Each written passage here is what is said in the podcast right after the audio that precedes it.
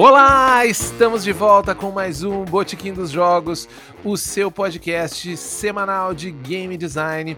E hoje vamos falar de algo muito importante que tem a ver com a vitalidade, a continuidade, a futura geração da cena de jogos que a gente precisa cada vez mais pessoas que joguem. E para isso precisamos ensiná-las a jogar. Então esse episódio hoje é dedicado a técnicas, a possibilidades, a debates sobre como ensinar mais pessoas, como trazer pessoas para o hobby. E eu trouxe aqui duas pessoas incríveis que têm conhecimento na área e queria começar dando boa noite para a Rai Galvão. Seja bem-vinda, Rai. Uhul, boa noite. Que feliz estar aqui. Show de bola. Rai, para quem não te conhece, dá um pouquinho aí do, do seu background no, nesse mundo maravilhoso dos joguinhos de contar histórias. Meu Deus. Quem não me conhece devia me seguir no Twitter, arroba Galvão, ou Rei Galvão, sei lá como vocês me chamam, é, porque eu posto muitas coisas muito legais sobre tudo, inclusive RPG. Eu narro, eu brinco com a Retropunk, né? A Retropunk me chamou para trabalhar lá, mas trabalhar com RPG é apenas um grande prazer. Eu tô traduzindo City of Mist agora, que é um RPG maneiraço que vai sair pela Retropunk uh, esse ano ainda, acho que no primeiro semestre. Maravilhoso. Maravilhoso. Nossa, incrível. Um RPG incrível, assim. E eu sou uma grande defensora de jogos é, diferenciados que deixem as pessoas mais confortáveis do que aquele aquilo que a gente está acostumado, né? Aquela caixinha, assim. Então, vocês vão encontrar muita coisa legal é, sobre jogos diferenciados, sobre D&D também, porque a gente sempre tem um aquele, aquele joguinho que não é fenomenal, mas é maravilhoso mesmo assim. E também aqui com a gente hoje, ela que tem o seu canal, tem o seu podcast, tem coisas incríveis. Naomi, seja bem-vinda, Naomi, ao Botequim. Olá, eu sou a Naomi, eu tô muito feliz de estar aqui ao Botequim. Eu vou querer uma cerveja e uma porção de bolinho de bacalhau, por favor. Ok, vou, já, já mandei buscar na nossa cozinha de boteco, porque a melhor cozinha do mundo é a cozinha de boteco. E isso que você falou acabou de me dar gatilho, porque Deu. faz mais de um ano que eu não vou no boteco. Deu o gatilho. né? Mas, Naomi, para além de causar gatilho nas pessoas que estão em sofrimento, conta para nós o que, que você tem aí de background nesse mundinho maravilhoso dos, mund dos jogos de contar histórias? E aí, galera, eu sou a Naomi do Contos Lúdicos, que é um canal na Twitch que não é só meu, mas é o canal de um projeto de 11 narradores. Esse canal, antes de ser um canal, ele já era um projeto social aqui da cidade de Santos, onde rolava muito RPG nas ruas antes da pandemia, né? Em locais públicos, em locais abertos. Então sempre vinha muita gente diversa, variada para jogar. Além disso, agora que tá tendo a pandemia, nós estamos ali no, na Twitch, né? Barra Contos Lúdicos, em todas as redes sociais como Contos Lúdicos. Além disso, eu tenho os meus projetos, que são só meus, que são dois. O podcast NanoCast, que são drops sobre RPG, episódios de 5 minutinhos falando sobre RPG. E eu tenho também o Necronoca, que é um audiodrama de horror que eu faço. Ele é só para quem é maior de 18 anos, porque ele é bem pesado. A, a Ray, por exemplo, eu sei que ela já não, não consegue ouvir. Ele é bem forte, assim, a gente trata de temas como gore, como terror psicológico, mas para quem curte é um prato cheio, então tá em todos os agregadores de NanoCast, pode chegar chegando que é show de bola em minha defesa, ela me chamou para assistir fazendo propaganda de um programa sobre baratas. Então, assim, não dá. Barata é tenso. Barata, é barata é, difícil. é tenso. Barata é difícil. As pessoas não entendem, as pessoas acham que eu gosto de barata. Aí elas me marcam em coisa de barata no Twitter. Só que eu odeio barata. O lance é que eu trabalho com medo, então eu peguei um tema que me dá medo. E as pessoas não entendem, elas acham que eu só gosto de barata. Eu também odeio barata, odeio. E eu usei sons de barata reais no. Eu sinto cheiro. Vocês viram a polêmica do cheiro de barata? Eu não sinto cheiro, graças a Deus. Nossa, eu entro no ambiente eu sei que tem barata. É desesperador. E para você que nos acompanha sempre aqui no Botequim, sabe que pode participar das nossas conversas através da hashtag Botequim dos Jogos no Twitter, onde você pode também encontrar outras pessoas que ouvem o Botequim, pessoas interessadas em fazer jogos, que querem conversar, trocar ideia, comentar o episódio. Então faça você também, faça como Paulo Giovanni, que divulgou o evento do RPG for Newbies que é um evento presencial que ocorre, que ocorria aqui em Porto Alegre e que agora está ocorrendo na sua versão digital via Discord. A próxima edição é dia 28 do, de fevereiro. E basta você entrar na comunidade do Facebook lá do RPG for Noobs, procure, vai ter o link na descrição do podcast, apesar de que eu sei que vocês não vão lá clicar, então digitem na caixa de busca do seu buscador uh, predileto, procurem por RPG4N, que vocês vão encontrar lá uma oportunidade, porque agora, sendo digital, ele não tem mais fronteiras, ele não precisa ser regional, qualquer pessoa de qualquer lugar pode encontrar pessoas para jogar lá no servidor do Discord do RPG4N. Se você tem anúncios, quer divulgar alguma coisa, quer falar alguma coisa, quer dar opinião sobre o nosso podcast, aproveite e use a hashtag Botequim dos Jogos, que ela está aí para formar uma comunidade de pessoas que gostam e se interessam pelo desenvolvimento. E passado esse momento, hashtag, vamos para o nosso assunto principal.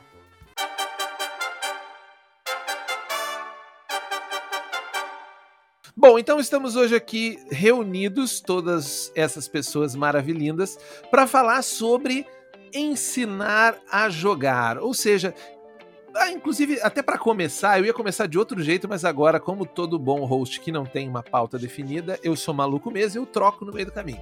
Eu queria saber como que vocês aprenderam a jogar RPG, como é que foi essa primeira experiência, começando pela Rai.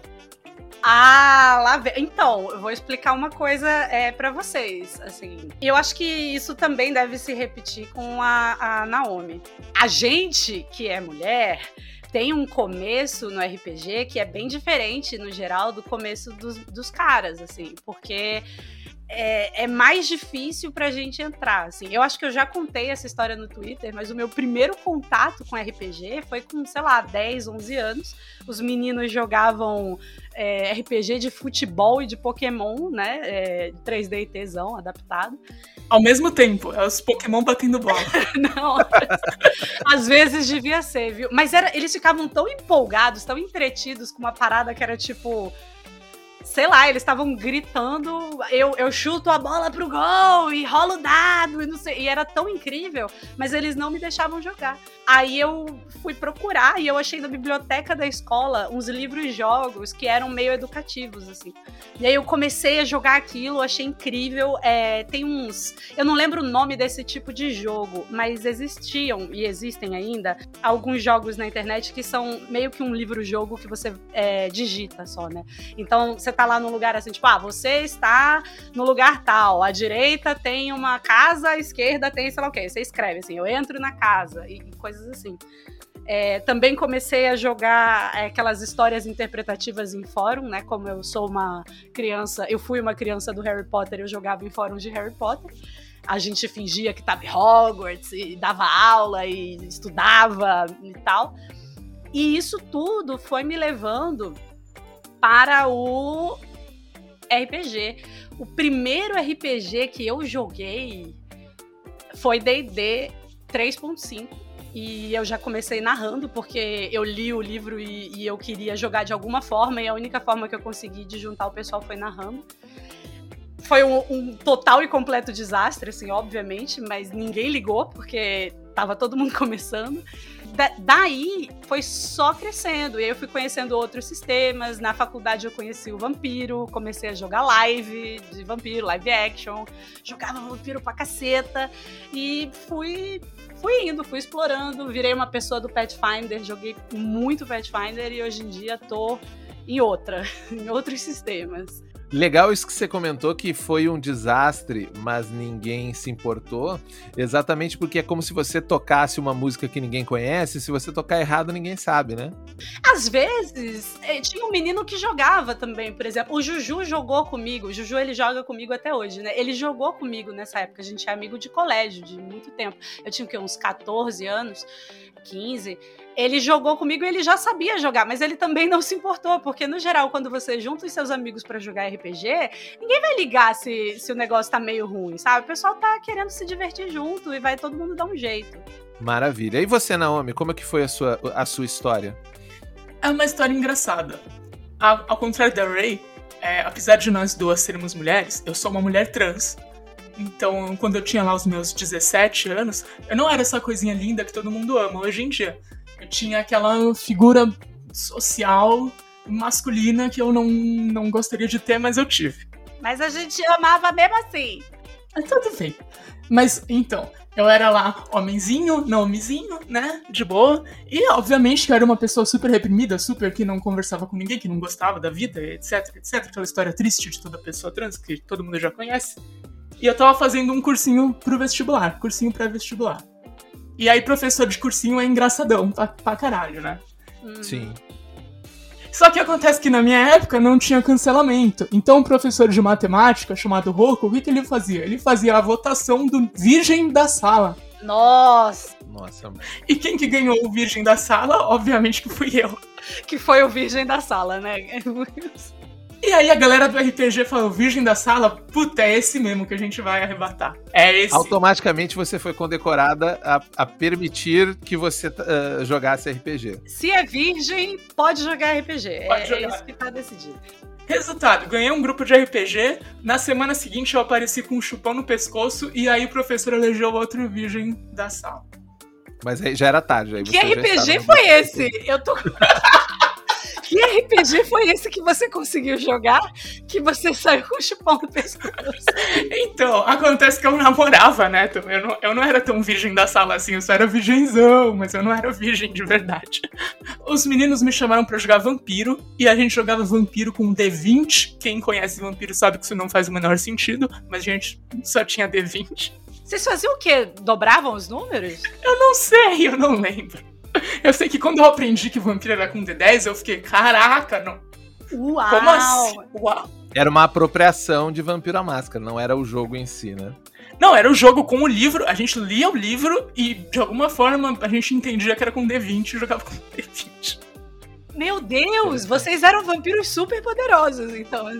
Eu não sei, eu A acho que a chance gente. de dar certo era muito Eu maior. acho que a gente dobrava, sei lá. É que por um momento eu até lembrei do World of Darkness by Monty Cook, aquele desastre em forma de livro, mas não era esse o caso. Não, não era. Acho que a gente só não tinha dado mesmo, eu não lembro direito. O lance é que assim, foram me explicar os, os, os clãs, e aí você vê a viadagem interna da pessoa, né? Porque falaram assim. Ah, os Bruja eles são fortes pra caralho. Os, os Malkavianos eles são maluco. Os, os Gangrel eles são os cachorrão. Ah, os Toreadores são os viado. Aí eu, aí eu falei assim, ah, tá. Achei meu clã. Qual que é aquele que, que tem um negócio de touro lá? Eu achei legal esse Negócio de touro. Inclusive, já, já revelo aqui que ah, nas únicas vezes que eu joguei Vampiro, sempre joguei de historiador. Eu, eu preciso acrescentar aqui que eu jogava de Trubruhá, porque eu sempre fui assim. Ai, que Selvagem. insuportável. Insuportável o caceta. A gente tinha Insuportável aquela ficar parando o tempo. Tempores, melhor coisa. Nossa, matei muitos amiguinhos, personagens de muitos amiguinhos. Nossa, Porque no né? Vampiro a Máscara, né? Se você não tem um PVP, você tá errado. Mentira, gente. Dedo, você é cancelada. Ah, eu gosto muito de Nosferatu, porque eu criei um novo conceito, mano, uma releitura dos Nosferatus. Sempre que eu vou num podcast aí de vampiro eu falo e todo mundo curte e a galera gosta pra caramba. Eu amo a minha Julinha, que é a minha Nosferatu. Maior sucesso, famosona, meu orgulho. Eu sempre, antes de Trubruhá, eu jogava de Nosferatu também, antes de descobrir, né, os Trubruhá, porque eles vêm em outro livro. E a gente, naquela época, não comprava, não tinha livro assim pra baixar por aí, era muito difícil. Era tudo a Xerox da Xerox encadernada. Quando alguém tinha o livro, era muito especial. E aí eu descobri os Trubruhá depois, mas eu jogava de Nosferatu porque o negócio era ser esquisita mesmo. Os meus Nosferatus são bonitos, são bonitinhos.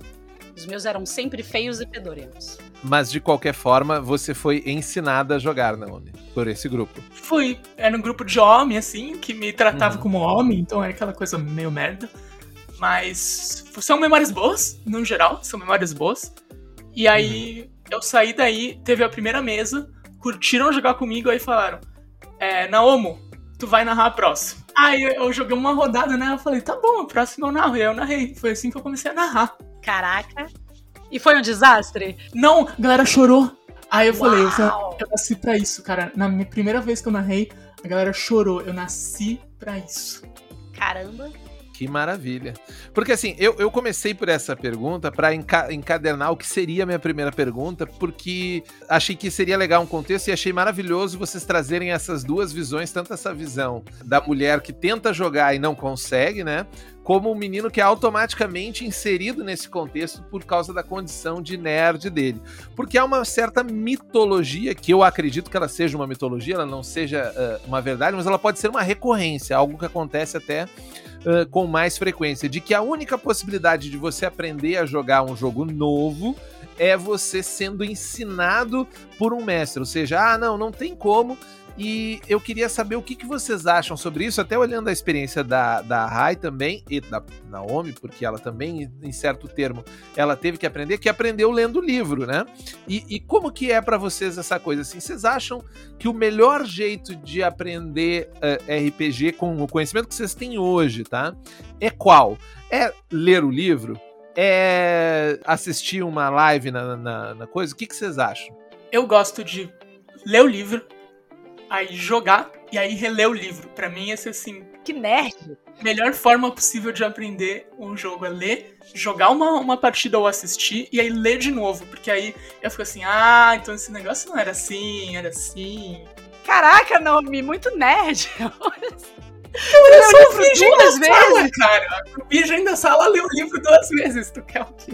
Eu, eu acho que a melhor forma de aprender RPG é a melhor forma que aprender qualquer coisa funciona para você. Então, a gente tem é, formas diferentes de, de aprender. Tem gente que aprende ouvindo, tem gente que aprende lendo, tem gente que aprende assistindo, é, tem gente que só aprende com alguém explicando lentamente. E como a gente sabe muito bem, porque a gente habita a internet, tem gente que não aprende nem se você explica 837 vezes. Então, assim, cada um tem seu jeito de aprender. Eu aprendo lendo a mecânica básica do jogo. Eu, eu não, gente, é muito difícil eu conseguir ler um sistema inteiro que eu não vá narrar. Então, para mim, é ler a mecânica básica do jogo, entender mais ou menos como ele funciona. Hoje em dia, eu tenho um repertório muito grande, então é mais fácil, né, eu entender as mecânicas e onde elas estão sendo aplicadas, mas sempre tem coisa nova para descobrir. Mas, ao mesmo tempo, eu já expliquei para muita gente de um jeito assim, desenhando mesmo, muito didático. Tem gente que só entende com imagem, tem gente que só entende na prática. É sei lá, tem vários jeitos. Não, não quero definir aqui um jeito canônico de aprender, não, que cada um tem seu jeito. É, isso é muito interessante olhar por esse prisma de que há diferentes formas de pessoas aprenderem, principalmente baseado naquilo que elas interessam, porque o que eu vejo acontecer bastante, e eu não sei se vocês já viram isso acontecer, de que sempre que alguém comenta ou fala, ah, o que, que é esse RPG? O que mobiliza a pessoa a investir nesse ensinar o jogo não necessariamente está relacionado ao interesse da pessoa que quer aprender, mas sim ao próprio interesse dela. Quando você vê, por exemplo, na internet um post, ah, eu gostaria de ensinar o meu um, jogos para o meu primo. Queria ensinar para um grupo de meninas aqui da minha, da minha cidade. Queria ensinar para um grupo LGBTQIA+, que tá para entrar no RPG sempre as recomendações nunca são isso que você falou. Como que as pessoas são? Que elas... As recomendações são aquilo que eu gosto. Ah, o melhor jogo é D&D. Ah, não, o melhor jogo é GURPS. Ah, o melhor jogo é Vampiro. Porque aquela recomendação está pautada por aquilo que a pessoa gosta. Será que não tem uma dissonância cognitiva aí nesse processo? Ou eu tô viajando e a pessoa tem que ensinar realmente a partir daquilo que ela acha mais incrível? No caso, D&D, Vampiro e o que for eu acho que tem que estar tá todo mundo feliz, né? Isso é muito importante. Então, se eu gosto pra caramba de DD e é, o meu primo nunca jogou nada. E D&D não, não é o melhor jogo do mundo para você começar a jogar, sabe? Mas ele viu ali D&D no, no Game Chinchilla, no YouTube, ele quer jogar D&D pra caralho. Eu vou ensinar vampiro pra ele, ele vai dormir. Então acho que não tem problema você começar a, a a ensinar, você começar a aprender por qualquer sistema que for, contanto que você esteja pilhado. Tá pilhado é a coisa mais importante. Mas você colocou aí uma condição otimizada, né? Ah, o meu amigo, a pessoa que eu vou ensinar, ela viu um vídeo e ela está interessada por causa que ela já teve um estímulo externo. Uhum. Eu tô partindo de um outro pressuposto, zero estímulo externo. Que não existe, tudo bem. Talvez a pessoa já tenha é, entrado tô... em contato com. Tem isso não o, o, estímulo, o estímulo externo começa assim, ó. trouxe esse livro aqui, ó. Olha a capa dele. Aí tu olha a capa. Vamos jogar? Eu te ensino. Já teve um estímulo externo? Aí se a pessoa não, não falar, puta, não, não.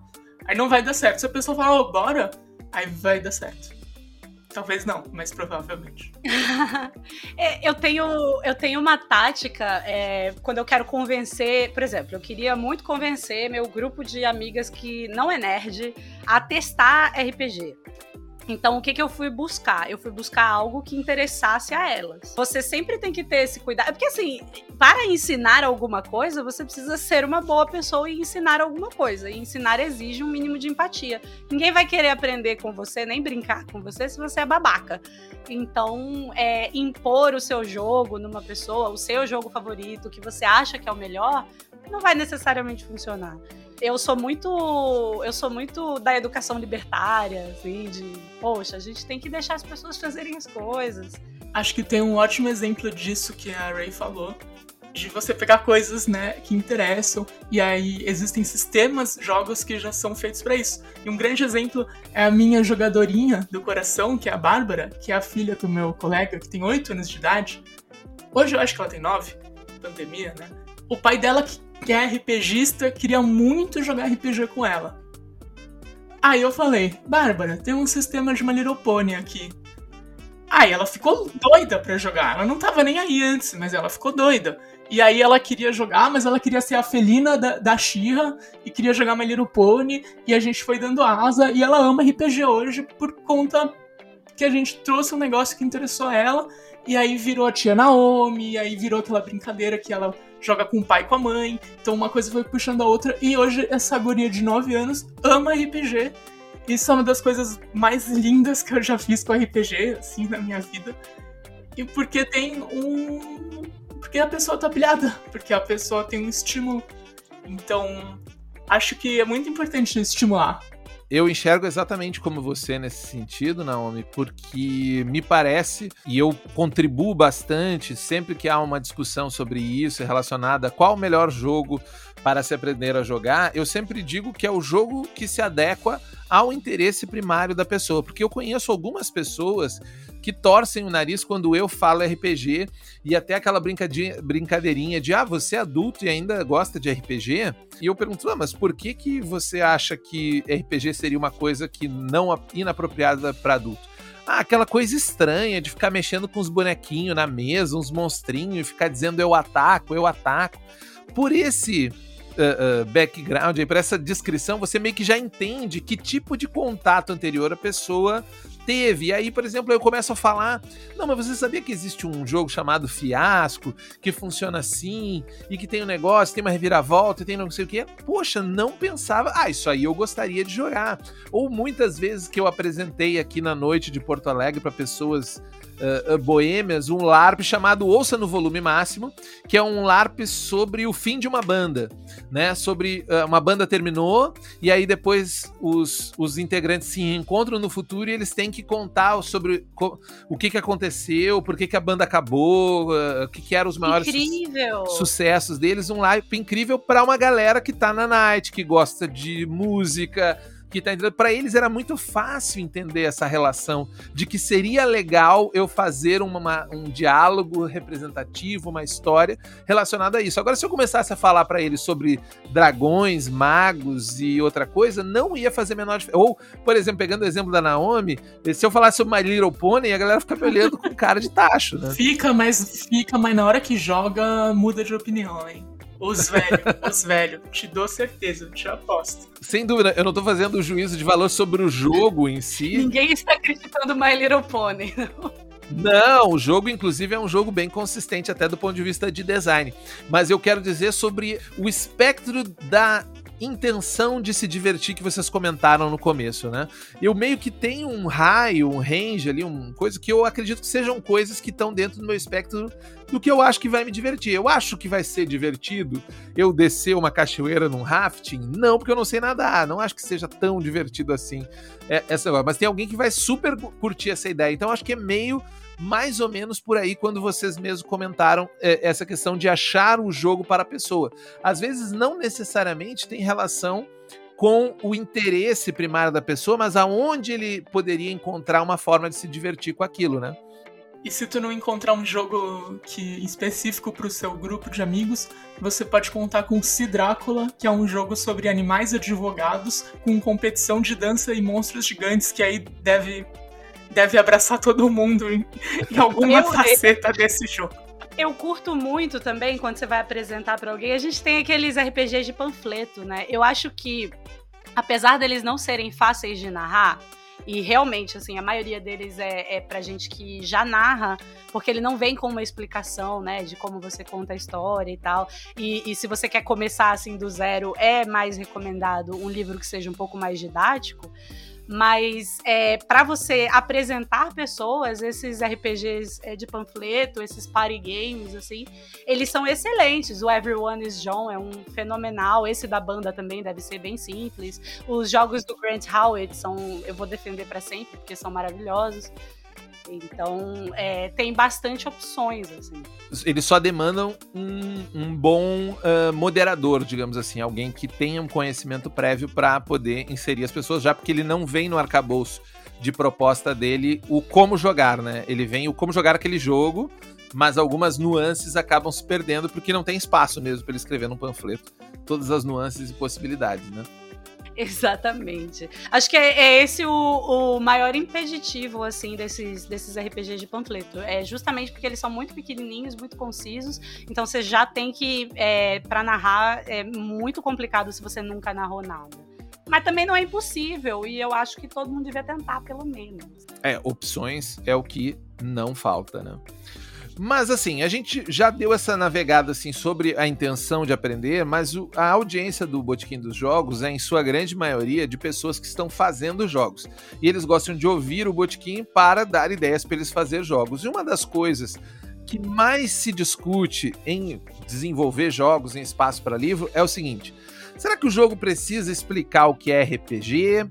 Ou ele pode focar na explicação do jogo? Ou ele é primeiramente tem que dar um setup maior? Como que vocês acham que os RPGs podem oferecer melhores ferramentas para vocês? Porque eu sei que vocês têm projetos para ensinar pessoas a jogar, para grupos de meninas, para ensinar crianças e por aí vai. Ambas têm projetos nisso eu queria que vocês nos ajudassem, nós eh, desenvolvedores de jogos, a desenvolver jogos para ajudar vocês. Então, o que, que você, o que, que a gente podia elencar que são boas coisas para inserir nos jogos nesse sentido? Cara, uma coisa que eu amo no God Save the Queen é que lá no começo do livro ele já tem uma página assim. Se você já joga RPG, pode pular para a página X.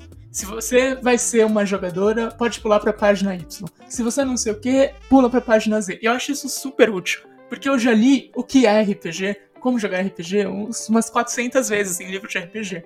Então, isso é um negócio que atrasa e cansa quando você já sabe o que é RPG, mas quando você não sabe. É essencial, né? É essencial, exatamente. Dando os créditos, inclusive, Naomi, que isso eu copiei de Jason Morningstar, o autor do Fiasco, que em todos os jogos dele tem esse primeiro. Antes de mais nada, leia isso aqui. E, e a gente copiou, eu e a Carol copiamos do Jason na cara dura. É, isso é ótimo.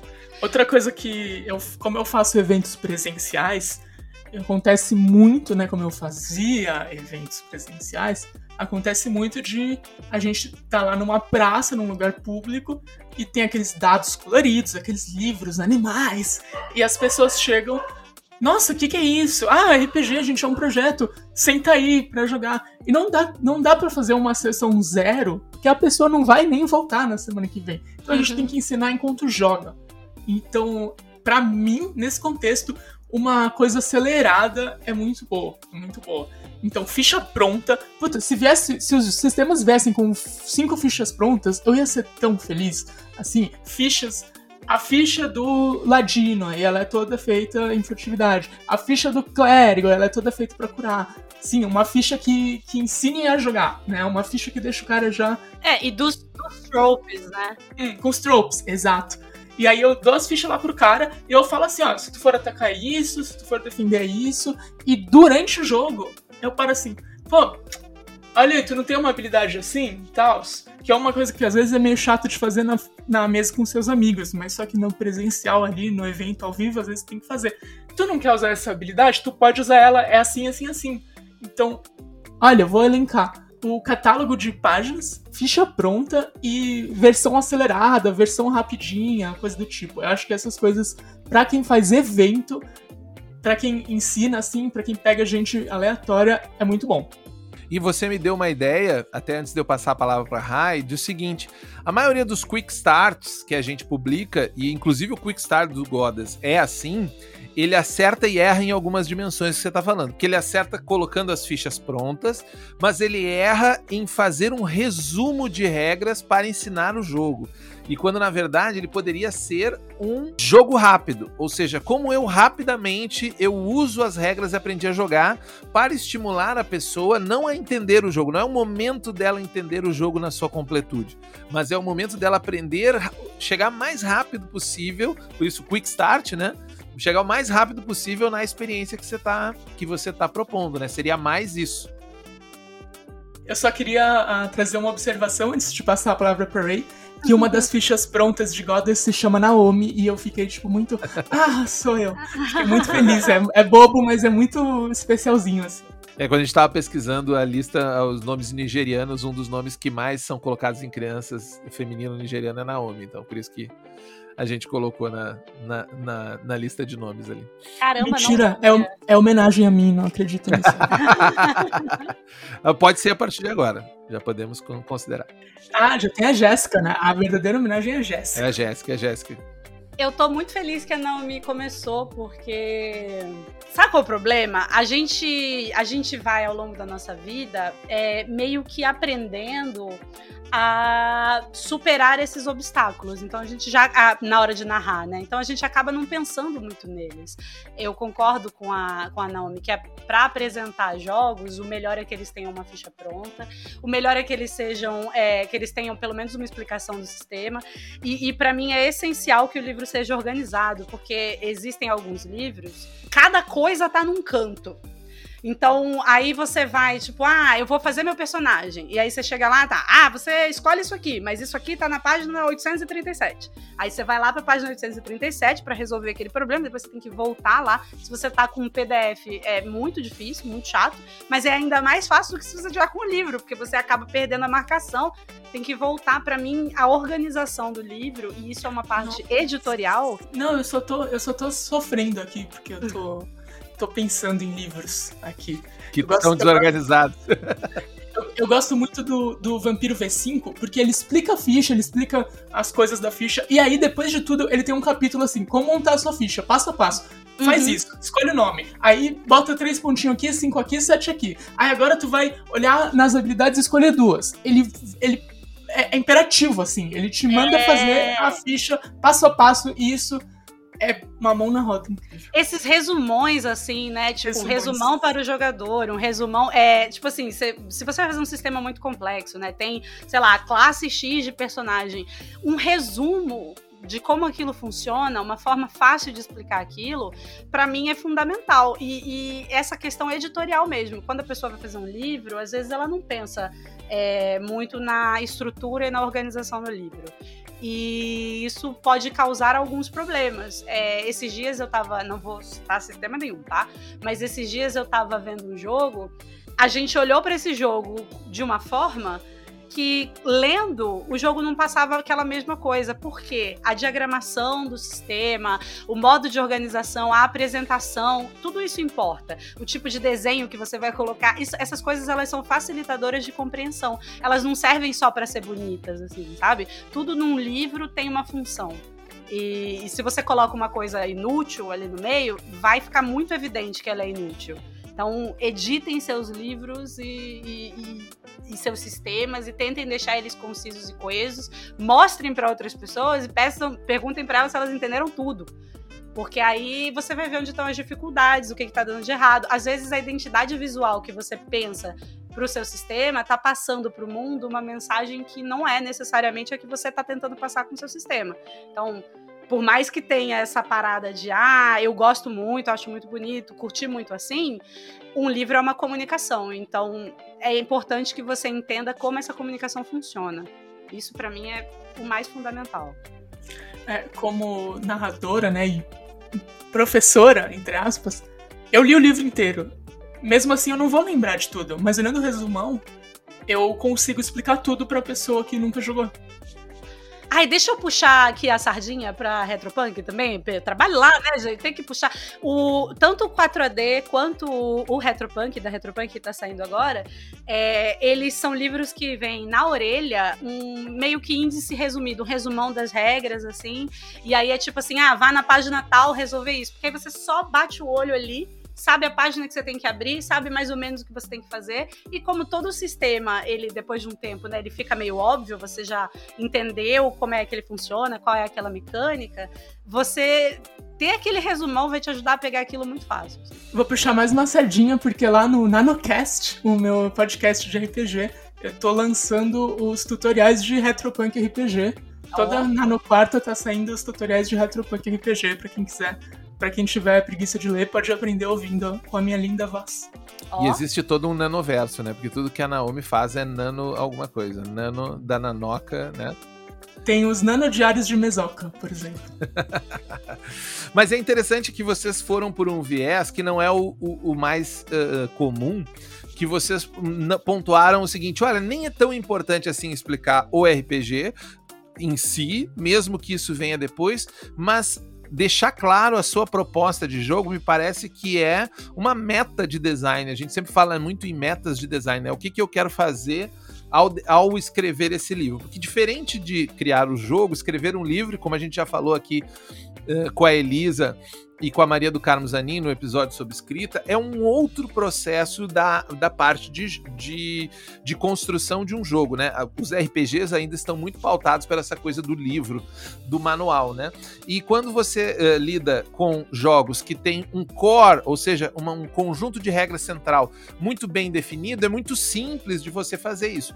Isso dá uma complicada, eu acho, quando você tem por exemplo, arquétipos que são muito dissonantes um dos outros, eles são muito diferentes. Você pega, por exemplo, os, próprios, os próprios vampiros que nós falamos antes, eles têm livros de clã, ou seja, se você quiser se afundar nesse negócio, você tem material para isso. Mas isso está, de certa forma, uh, uh, à parte ou não relacionado àquele primeira explicação para o cara entender o jogo, né? Eu acho isso é, muito legal do vampiro em si, né? Porque assim, a gente tem várias críticas, a gente, eu, né? Tem várias críticas ao vampiro. Eu tenho também, mas... pode dizer a gente. então, eu tenho também, pode dizer a gente. Então, beleza. Então, a gente aqui, ó, todo mundo, temos várias críticas ao Vampiro, porém, ele é um jogo que traz uns resumos muito legais e ele traz essa aprofundação mais, mais chata, né? Acho que a gente pode é, chamar assim. Porque é uma parada Vamos combinar que para ler um livro de clã, você tem que estar tá muito inteirado do sistema para você se aprofundar naquilo. E aí a gente não pensa só em vampiro, né? A gente pensa em todo mundo das trevas, que vem mago, que vem lobisomem. É, é uma lore muito complexa. Então isso é, é legal você manter fora do seu livro inicial, né? Justamente para você não espantar as pessoas um volume, uma coleção de 17 livros, cada um de 700 páginas. É, às vezes se estender demais, né, Rai, em uma determinada explicação que não adiciona e ela tá só impedindo a pessoa de chegar no final e jogar o seu jogo, pode ser um desperdício né, nesse momento. Se você, por exemplo, separar e deixar essa referência para depois, até dessa forma construindo algum jogo rápido e tal, você deixa que a pessoa experimente, aí quando ela se interessar, você oferta para ela um player handbook ou outras soluções que também são possíveis, como por exemplo o próprio Powered by Apocalypse, que tem os playbooks, né? As regras para jogar com aquele personagem estão todas na sua ficha, então você não vai precisar procurar em outro lugar como que funciona determinada coisa, porque a explicação básica tá por ali já na ficha de personagem, né? Eu gosto do Júlio que ele me traduz, assim, de um jeito muito mais bonito do que eu falo. Mas, Júlio, eu acho que a gente tá falando muito de mecânica. Queria falar um pouco de RP eu percebi muitas coisas ensinando em evento, né? O jogador, ele é, ele é o jogador que tá aprendendo, especialmente se ele tá no evento com galera que ele não conhece, mas em todos os contextos, ele é muito dependente. Então, é, tu, é, tu tá de pé ali, eu narro de pé, que eu sou mal palhaço. Então, tu tá de, tu tá de pé ali narrando, eu gesticulo, eu pulo, eu dou cambalhota. Tu é o cara que sabe pra caralho, então. E aí o jogador já entendeu, mas ele vai te perguntar se ele pode fazer isso, igual. Ah, tá certo. Ah, então aí tu já. cara é meio travado. É normal, natural. E tu tem que entender que é isso mesmo e eventualmente ele vai se soltar. E aí a parte do RP, galera tem muita vergonha, né? Criança não, não. A criança não entende até onde ela pode ir, até onde ela deve ir, o que, que ela deve fazer. E o adulto, ele tem vergonha mesmo. Então, você ser um palhaço, eu acho que é uma forma de, de ensinar o RP, assim. Então, por exemplo, eu gosto muito de narrar pra criança uma aventura de My Pony que tem um urso. E aí eu falo, quando vocês abrem a porta, aparece o urso! E as crianças dão risada e tal. E outra coisa que eu, que, eu, que eu gosto de fazer, pra, eu acho que ajuda a fixar, assim, eu acho que a, anima a galera também, é pegar o dado e falar assim, ó, você tem que tirar 11 ou mais. Que aí é, você tá ensinando o sentimento, sabe? O, o sentimento, o sentimento é importante. Você tá ensinando o sentimento. E se sai 11 ou mais, a mesa inteira, ah, os caras pulam, os caras dançam, os caras se abraçam. E acho que isso é um pouco do RPG também, essa festa e tal. Sim. ensinar, ensinar a festa é legal. É legal. Não sei se eu viajei muito agora, mas é o que tá no meu coração. É, não, eu, eu achei incrível porque isso traz um elemento interessante dessa discussão, que é até essa dicotomia que, que existe entre, ah, mas a, a mecânica e tal, uh, em relação ao RP, o RP é mais solto, mas eu acredito, uh, particularmente, acho que em parte uh, isso me, me guiou bastante na hora do desenvolvimento mecânico do God Save the Queen é que as mecânicas precisam ser ofertas de roleplay. O que, que eu quero dizer com ofertas de roleplay? É que elas te deem algum subsídio para você entender o que, que seu personagem evoca naquele momento. Que pode ser uma coisa bem simples, como você comentou, olha só. Ao descrever, eu posso descrever que você tem uma dificuldade, que você tem uma, um bônus e que você sempre rola um coisa. Ou você pode simplesmente chegar e dizer: você tem que tirar mais que isso. Ou como os PBTAs fazem é role 2d6 mais força. Legal, o que, que significa isso? Qual que é o significado disso? Por que, que é bom? Por que, que é ruim?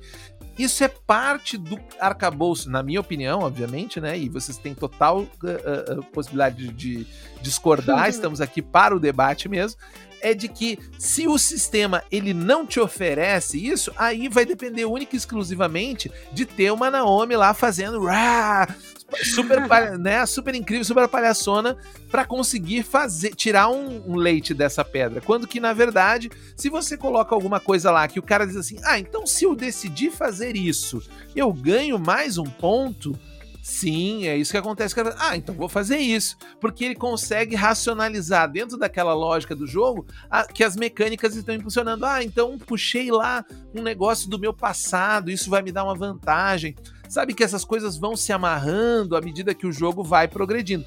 Que eu acho que inclusive nem era uma preocupação dos jogos no mais clássicos. A galera ainda estava experimentando outras coisas. Como agora a gente já entendeu como é que resolve um conflito, já entendeu e está indo para outras abordagens, até coisas mais borderlines, que é conseguir fazer uma mecânica que faça as pessoas chorar, que faça as pessoas se emocionar, que faça as pessoas se assustar do ponto de vista mecânico. Eu acho que a gente já está mais apto a lidar com essa nova relação, né?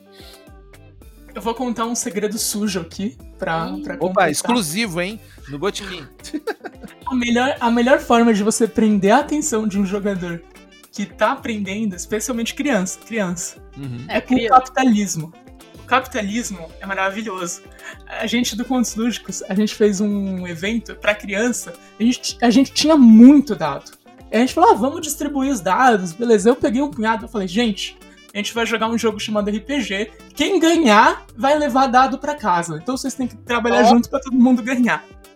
Naomi sendo cancelada pelo. E, e, um negócio que eu faço assim, quando eu tô ensinando, eu não tô nem aí pra mecânica também. Eu abaixo a vida dos monstros pro pessoal poder matar, porque senão isso é uma merda, né? Tipo, é, é, legal, é da hora ter um combate difícil no RPG e morrer e, e, ser, e ser frustrante assim, não, agora eu vou combar pra vencer dele. Mas quando você tá aprendendo, não, né? Quando você tá aprendendo, tu quer um negócio que tu consiga fazer, porque senão tu vai sentir que tu que errou. Então, eu. É óbvio que ninguém ia perder naquele RPG com crianças de 8 anos querendo levar um dado pra casa. Sim. Mas a molecada ficou pilhada em ganhar o dadinho. Prestaram atenção, fizeram tudo direitinho, aprenderam a jogar, levaram o dadinho pra casa. É que você criou o estímulo recompensa, né? Ó, eu tenho o estímulo, aqui tá a recompensa, e eu preciso colocar a dificuldade no famoso limiar do sucesso, né? Que é nem tão fácil a ponto de não significar nada, mas nem tão difícil a ponto de ser inalcançável, né? E esse evento ainda rendeu uma história de, de, de assustadora que eu quero deixar para mais para frente. Se você tá, se você tá disposto a ensinar RPG para criança, você vai passar por isso um dia. Ah, então, vai. Mais para frente eu conto esse esse esse necroconto, necronoca. Você vai passar por tudo, na verdade, né? Vai, vai ser a conclusão. A conclusão hoje, Júlio. Atenção, me lembra hein? de contar essa história no final, hein? Isso, isso que se chama cliffhanger para manter o pessoal aí ouvindo até o final do, do episódio. É, não, eu ia, eu ia, na verdade, fazer um super contraponto a Naomi aqui. É porque, assim, eu também narro em evento, né? Eu também é, formei meu eu acho que minha base de, de como ensinar uma pessoa a jogar e como apresentar ela para o jogo e tal dentro de evento, porque é, a gente organizava evento pra caramba, é, narrei muito, mas eu nunca fui essa narradora é, que faz voz, que faz sotaque, é, nem jogadora também, não, nunca fui esse tipo de jogadora, não me sinto confortável. Eu adoro. Tem uma parada que é o fenômeno Matthew Mercer Adoro A gente assiste o Critical Role felizona, acho incrível, mas eu não sou assim e eu demorei um, um tempo para aceitar que eu não era assim.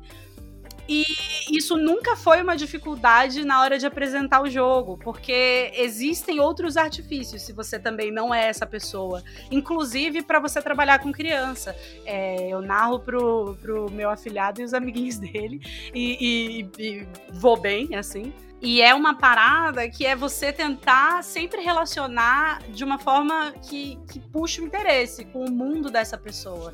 Então, é, em geral, o que eu faço é usar nomes que as pessoas reconhecem, porque o pessoal adora chegar num, num medievalzão e tacar um, é, não sei o que lá, Iron Ford, ou chegar num, num RPG é, investigativo e se passa em Seattle e, e você é um detetive chamado Johnson. E, e isso, para mim, é, especialmente quando você fala de criança, você não, não tá relacionando muito com aquela pessoa. É, eu gosto de trabalhar com os aspectos que a gente tem, eu gosto de inserir é, as coisas do nosso mundo é, de uma forma que, que torne tudo que está acontecendo mais compreensível. Então, é, em vez de eu, de eu falar assim, ah, chega um urso e faz. Eu falo assim, caraca, chegou um urso gigante. Imagina esse urso enorme vindo na sua direção, rugindo pra caramba. Você já viu um urso? Como é que é um urso? Como é que tá esse. E aí você vai puxando a pessoa para isso, relacionando ela naquilo. Você não precisa é, necessariamente atuar o urso e agir o. Eu acho muito legal quem consegue, eu não consigo. Mas mesmo assim, dá para você dá para você seguir é, sem, sem ser por isso, sabe? É, eu acho que é maravilhoso você ter esse recurso que a Naomi tem, né? Quase que um recurso artístico mas ele não é uma barreira, digamos assim, se você não tem esse recurso para poder fazer, fazer essa sinergia, ou, ou, isso que você falou lá no começo, né, Raya, a empatia né? Eu acho que existem, ficou claro aqui para mim nesse nosso bate-papo que a forma não é procedural, ou seja, não adianta você querer encontrar um procedimento, mas há coisas nos jogos que ajudam mais ou menos você atingir esse, esse seu processo, seja ele de uma forma mais artística e mais representativa ou mais descritiva. E eu, e eu nesse caso aí, a Naomi me desculpe, mas eu sou time high. Eu não sou o cara que consegue fazer voz, eu sou um cara extremamente descritivo, eu, eu gosto de escrever mais do que necessariamente representar, né? Eu sou muito diferente de vocês, vice, mas no Vamos final tudo dá certo. No final, o que importa é que todo mundo esteja confortável. Isso, a diferença é que é a graça. Você tem que estar confortável no que você está fazendo. Inclusive, já, já narrei pra Naomi, Naomi já narrou pra mim, a gente sabe, né, que temos estilos diferentes, e mesmo assim as duas se divertem pra caramba. Nossa, eu taquei o zaralho na mesa da Ray. Foi incrível. Eu adoro quando taca o zaralho na minha mesa, porque é, não é porque. Isso é uma coisa bem importante você pensar, né? Não é porque você não é um narrador que, que não interpreta cada NPC, ou, ou, Cara, o Matthew Mercer ele faz os barulhos do vento, assim, sabe? Se você não é essa pessoa, é, você também consegue é, interpretar muito bem e se virar muito bem nos 30, assim, no improviso. Isso não tira de você as habilidades de improviso. Sim, é, é, um, é um jeito de chegar no, no, no resultado final e tem várias estradas para chegar até lá. Por exemplo, é, na live que eu narrei lá na Retropunk, é, eu nem interpretei, eu nem cheguei a fazer uma interpretação muito profunda, mas eu peguei uma NPC e eu descrevi ela exatamente igual a tal Lady do Resident Evil 8, que tá fazendo maior, maior muvuca aí na internet. E a galera do chat foi a loucura, assim, eu não precisei interpretar, eu só falei assim, puta, chegou uma mulher alta, com um vestido branco, com um chapéu preto, com cabelo curto, e o salto dela faz tec, tec. E isso é uma coisa relacionável pra galera e, tipo, todo mundo ficou louco, foi super divertido. Não, eu não precisei fazer a voz sexy dela, que pegou um chip e pisou com o salto, quebrando em vários pedacinhos. Eu fiz porque eu gosto, mas não é necessário. Eu acho maneiro a gente pensar que é, existem várias formas de você chegar nesse, nesse contato. Então, é, é o mais legal para mim, por exemplo, eu acho que é muito pouco receptivo quando você vai jogar com alguém pela primeira vez, principalmente pela primeira vez, e você entrega tudo mastigado. Então, tipo assim, você tem um NPC, você tem a imagem desse NPC, aí você fala assim, ó, toma aqui esse NPC, ele tá falando com você. Isso, para mim, distancia, porque você não não, não pega a parte de imaginar a coisa. E quando você não está imaginando o negócio, você não, não se vê direito lá dentro. Né? Você não vai construindo toda aquela imagem. Tudo bem mostrar a imagem do seu NPC, mas dá uma descriçãozinha dele antes de apresentar essa imagem, para ter aquela surpresa do ah, caramba, é assim. E, e, e aí a pessoa vai ter trabalhado ele na mente, vai inserir, vai conseguir se sentir mais confortável para lidar com ele. É, eu não levava imagem de NPC porque chegou uma época aí que o Conto estava tendo evento quase todo dia, aí eu tinha preguiça também de levar. É, Fica a carga da imaginação. Dá Depois trabalho, né? Muito em evento, cara, dá trabalho. A, a, o coração é melhor que qualquer imagem. Você, pessoa que está pensando em construir um jogo, uma parada fundamental é você pensar na linguagem. Porque existem RPGs, é, bastante inclusive, que eles se propõem a serem fáceis, mas eles jogam uns termos que as pessoas não conhecem. Então eles vão lá, eles explicam o que é RPG, mas eles não explicam o que é um D66. E, e putz, pra você saber o que é um D66, é, se você nunca viu, você tem que perguntar, porque não é um dado de 66 lados.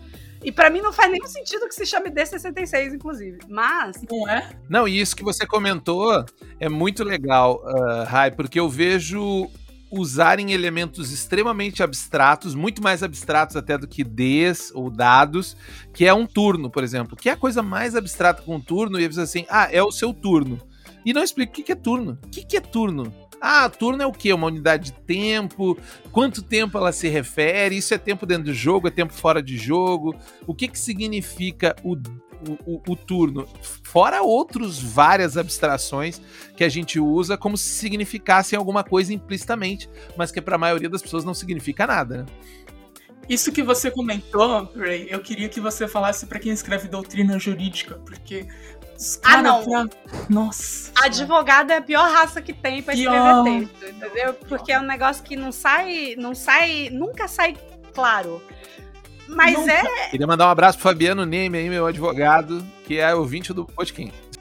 Queria mandar um abraço para mim que sofro dessa vida. Queria mandar um abraço pro Fabiano, falar para ele que se você escreve embolado, você é, pode aí fazer várias perguntas, procurar mais ajuda, a gente ajuda. Não, é... mas é, chega no tribunal e tu pode inventar qualquer coisa, entendeu? É por isso que a gente faz. Ah. Não, o que eu quis dizer aqui era, era X, não era Y, é por isso. É, advogado também é um negócio. É, é, por isso que tem o famoso advogado de regras, né? Porque é uma parada de, de reinterpretar, interpretar e, e remexer. Muito roleplay. E é por isso que, às vezes, os sistemas eles têm tanta preocupação em amarrar completamente as regras, né? Eu acho que isso, é, com o medo do advogado de regras, o medo da má interpretação, pô, cara, deixa cada um fazer do seu jeito, tudo bem. Tem que lançar aí o promotor de regras, o delegado de regras, tem que lançar todo o criminoso das regras. É esse que eu quero ser. Eu quero ser a pessoa que quebra as regras. Não, aí é o político, não é o criminoso. É, maravilha.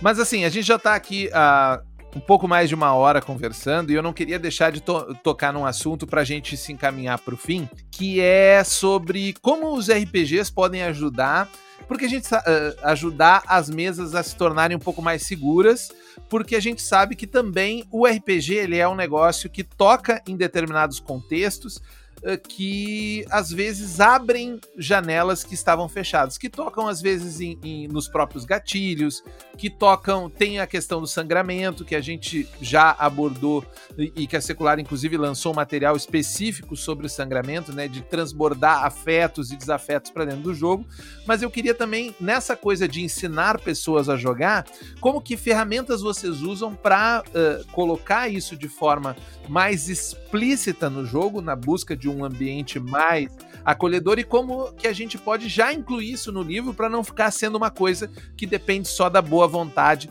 de quem está tentando ensinar lá e ela ser uma pessoa que se preocupa com isso. Eu, eu, particularmente, acho que isso deveria ser parte integral, muito mais até do que é o RPG, mas como fazer mesas uh, uh, seguras. Então, queria saber de vocês o que são boas ferramentas que vocês usam uh, nos jogos quando ensinam pessoas para ambientes mais seguros. Ah, acho que a principal ferramenta, assim, né, é simpatia, é empatia. Empatia, era isso que eu ia dizer. Empatia. Isso tem que ser local comum quando você escreve um texto, né? Então a gente tem lá o V5, e fã de vampiro a gente sabe que às vezes é uns caras meio dodói. Então você tem ali as primeiras páginas do V5, que é uma página inteira que você podia resumir pra não seja nazista, ponto. Sim. É, é, tem essa introdução no Não livro. seja um babaca não seja um babaca. Ah, o Vampiro é um jogo Edge que trata sobre as monstruosidades do mundo, mas não seja um monstro você mesmo.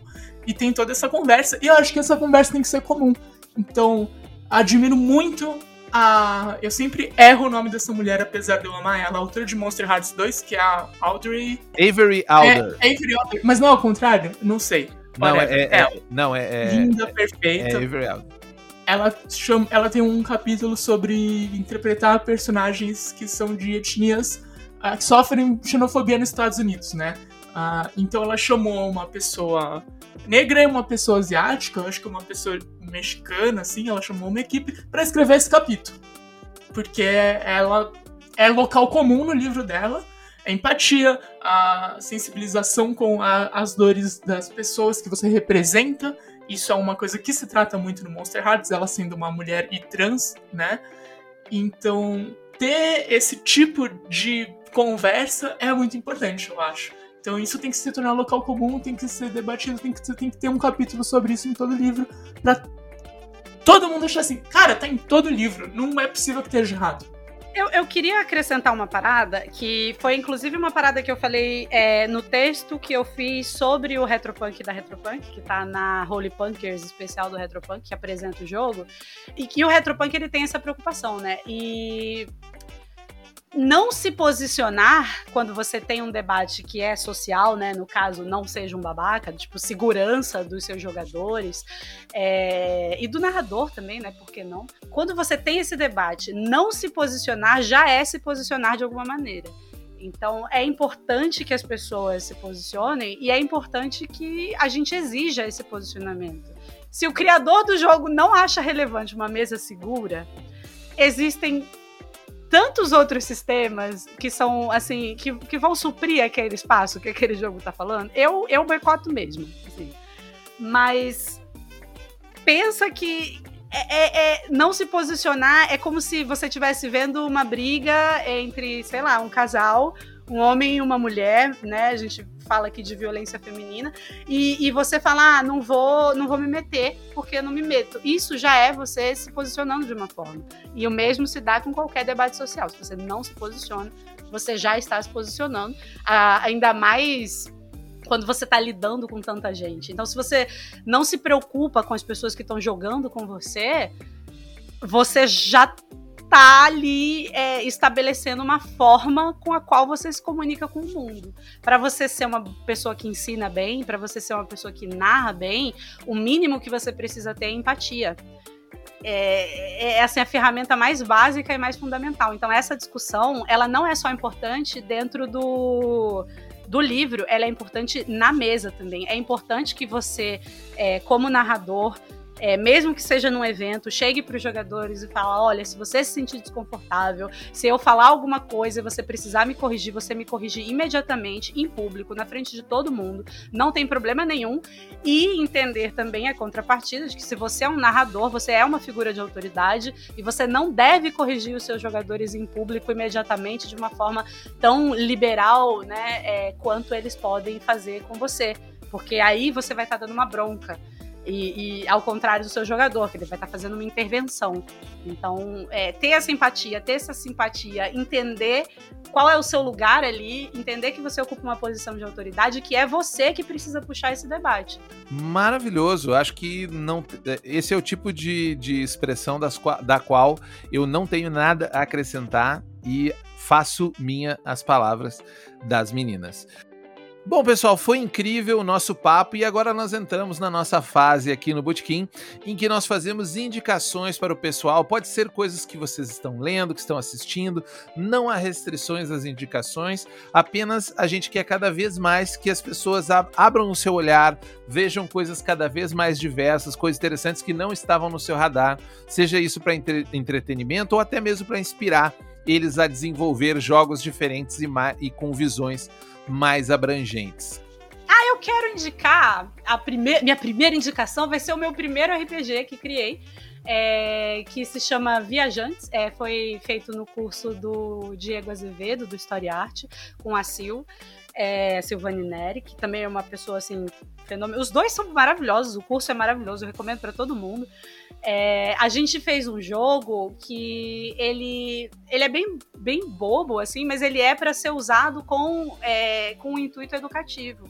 A ideia do jogo é que você vai fazer uma viagem para o Nordeste e você vai inventar aquele Nordeste tentando fugir dos padrões. Então você começa com, com o Nordeste dos padrões e vai pouco a pouco reinventando os atributos desse Nordeste para que ele para que ele se modifique e, e, não seja mais aquela, aquela mesma coisa que a gente pensa. Para a gente entender que no Nordeste também tem arranha-céu, no Nordeste também tem uma possibilidade de um futuro mega cheio de máquinas e, e, e sem a, a, grande ameaça da seca, a grande ameaça do tradicionalismo e, tudo mais que a gente tende a jogar para lá ignorando, né? Que aqui também tem. E, eu queria muito recomendar isso para quem, quem tem crianças aí quer dar uma é, abrir um pouco os horizontes e para a sala de aula. Cara, eu quero indicar algumas streamers que eu, que eu admiro, que são pessoas é, trans, que eu admiro bastante. A gente tem a nossa comunidade, os nossos grupinhos. Então tem a Alice, que é a, a Liz Liz Chan, que tá aí, meu, fazendo maior sucesso na Twitch, então tô super apoiando ela. Tem a Lisa Rimai, né, a Lisa Lisa Live, que é game designer, que esteve aqui no, no botiquim anterior. A minha indicação é o botiquim anterior. Se tu pulou, pode lá.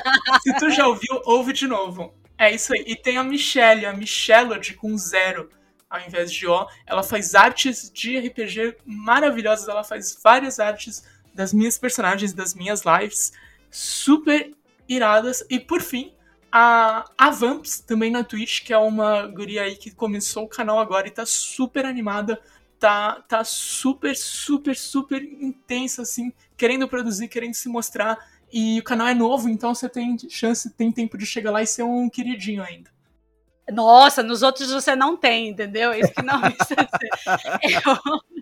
eu já tô, eu já tô aqui assim, meu, é, apoio, apoio no PicPay, senão não vou nem, nem ler uhum. comentário, eu, hein? é brincadeira.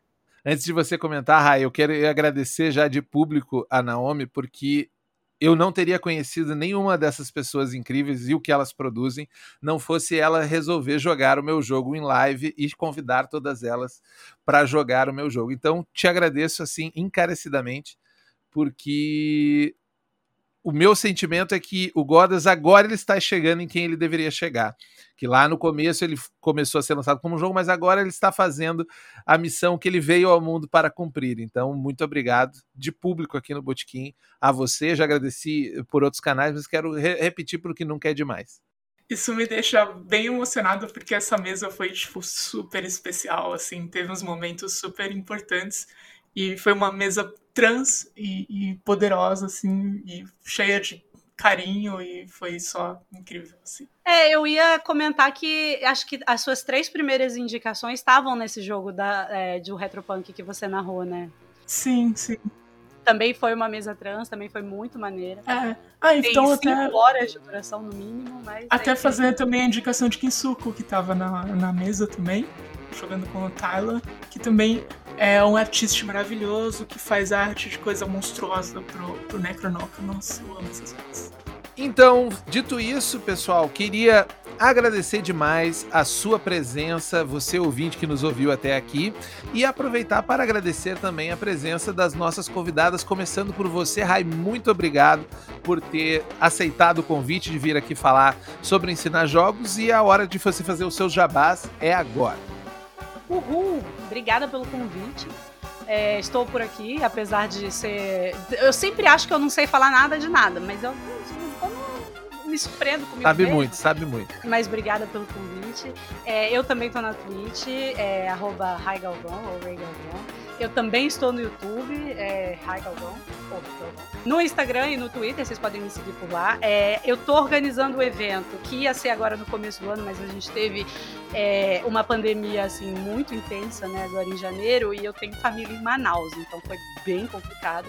A gente transferiu é, o evento do RPG das meninas para segundo semestre, provavelmente nas férias, mas vai ser um, um evento que vai ser apenas para meninas de 10 a 16 anos, que eu acho que, que são as que mais sofrem com é, essa, essa barreira né, de começar o RPG. Às vezes elas têm vontade, mas os meninos não deixam, ou elas não encontram um grupo.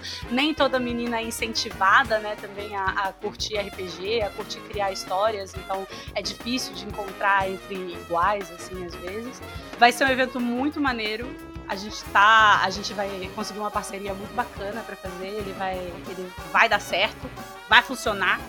Além disso, eu tô sempre por aí organizando um milhão de eventos, então se vocês me seguirem no Twitter, vocês vão conseguir acompanhar eles todos. Esse ano tem Gen Con de novo, na Gen Con do ano passado eu levei 27 mesas de mulheres, sendo 25 exclusivas femininas, e as mesas femininas foram as únicas que não tiveram desistência. Então, é, mais da metade do público de RPG que jogou RPG na Gen Con foi de mulher, e a gente tem aí uma, uma parada muito expressiva. Esse ano vai ter de novo esse, esse mesmo tipo de evento. E eu quero mais mulheres lá, quero mais gente maneira. Acho que que eu posso falar por enquanto é isso. Ah, e eu tô lendo as notícias, essa semana eu não li, mas eu tô lendo as notícias todo dia. Se você quer passar raiva junto de mim para depois extravasar assim e ir embora, vocês podem me encontrar às 6 horas da tarde no Twitch. A dose correta de ódio para ler as notícias. Isso, é aquela que você grita e xinga. Muito obrigado também, Naomi, pela sua disponibilidade, pelo seu conhecimento nessa área de uh, ensinar RPG, principalmente para crianças. E a hora do jabá também é agora. Eu que agradeço o convite, foi muito legal. Eu sou fã, sou sua fã, Júlio. E o jabá, o jabá, ele é um texto decorado, quer ver? Notem como ele é pouco natural, porém fingido o suficiente para eu manter ele. E aí galera, eu sou a Naomi, nas minhas redes sociais eu sou arroba Naomi Naomiti, meu nome duas vezes ICHI. Se você curtiu, se você gostou de me ouvir aqui hoje, você pode me ver jogando RPG lá na Twitch do Contos Lúdicos, twitch.tv barra Contos Lúdicos, que também é Contos Lúdicos em todas as redes sociais. Além disso, se você gostou da minha voz, você pode me ouvir falando de RPG no NanoCast, o podcast que é nano e que também é da Nanoca. Ele está em todos os principais agregadores de NanoCast. Além disso, se você gosta de terror e se você for maior de 18 anos, você pode conhecer o Necronoca, que é um audiodrama de terror que também é curtinho e tá lá em todos os principais agregadores de NanoCast para você ouvir. Eu tô com tanta inveja da Naomi, porque eu preciso fazer isso. Eu sou péssima, gente. Eu nunca falo das mesas que eu narro, nunca falo Profissionalismo, Rai. É outra coisa. A pessoa, é por isso que a pessoa cresce. Se tu pegar assim todos os podcasts, todas as lives, eu falo exatamente isso em todas. Dito isso, então, queria agradecer mais uma vez você que ficou com a gente até agora. Lembrando que você pode comentar o Botequim dos Jogos usando a hashtag Botequim dos Jogos no Twitter, comentar, falar dos seus jogos, discordar da gente, dizer o que você acha, o que você pensa sobre ensinar jogos, se isso foi importante, se vai ajudar você a desenvolver jogos cada vez melhores. E lembre-se, o Botequim dos Jogos está em todos os agregadores de podcast também, igual ao Necronoca, e você pode indicar para os seus amigos para ouvir, para trazer cada vez mais público e a gente aumentar cada vez mais a nossa comunidade de desenvolvimento de jogos. Muito obrigado e até a próxima. Tchau, pessoal!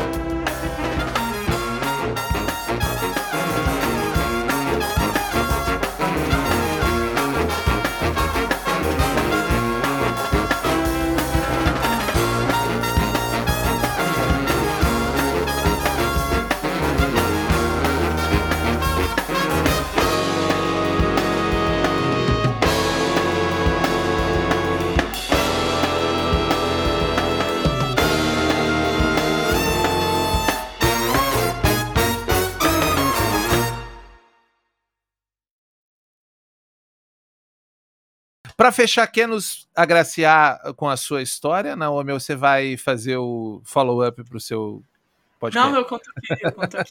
Só, isso é uma história real, tá? Aconteceu de verdade. E se você ouvinte tem gatilho com sangue, pula pro final. Tem mais coisa no final, Júlio? Tem as indicações no final. Pula para as indicações, galera. Então, seguinte, fomos para um evento para narrar para crianças e o evento uma maravilha, tudo legal.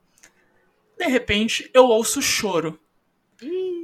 E eis que eu olho para trás e um dos meus colegas narradores está todo ensanguentado. Eis que eu olho pro lado dele e tem uma criança com um lápis empalado em seu pescoço. No pescoço da criança ou do narrador? Pera, no pescoço seu. da criança. A criança, em seu pescoço, no pescoço da criança. A criança decidiu pegar um lápis bem apontado da mesa e segurar ele para cima e sair correndo. E aí ela tropeçou entrou Que o horror! O meu amigo foi acudir e sangrou muito. Eu nunca vi tanto sangue na minha vida. A Parecia criança tá viva? anime. A criança tá viva. A gente chamou uma, tinha uma ambulância no evento que atendeu ela. E a minha pressão foi pro caralho, ela nunca mais voltou. E uma hora depois a criança tava com o esparadrapo no, no pescoço correndo de novo pelo Com o evento. lápis. Sem o lápis. Não, não, não machucou muito ela, não, não, não foi grave, só que sangrou muito. Então, a pessoa mais machucada fui eu que desenvolvi traumas. É, Ou é seja, muito tome importante. cuidado com materiais pontiagudos em mesas de RPG com crianças, né? Porque a criança não tem noção do perigo. A responsabilidade é sua. Mais do que isso, assim, quando você vai narrar para pessoas que você sabe que são mais vulneráveis, porque elas não têm toda essa construção mental que as impedem de correr por aí com um objeto afiado, é, é importante que você esteja atento, e isso tem a ver com uma mesa segura também, né? Isso tem a ver com ensinar a jogar RPG também. É, é importante que você ensine os seus jogadores o espaço da mesa, onde as coisas ficam, é, por que que mais do que pra, por que, que você rola os dados. É tipo, por que, que a ficha tá aqui, por que, que o lápis tá ali, e, e você pega uma criança assim, basicona, explicar para que, que funciona cada coisa, ajuda muito ela a, a entender e a utilizar esses, esses recursos também.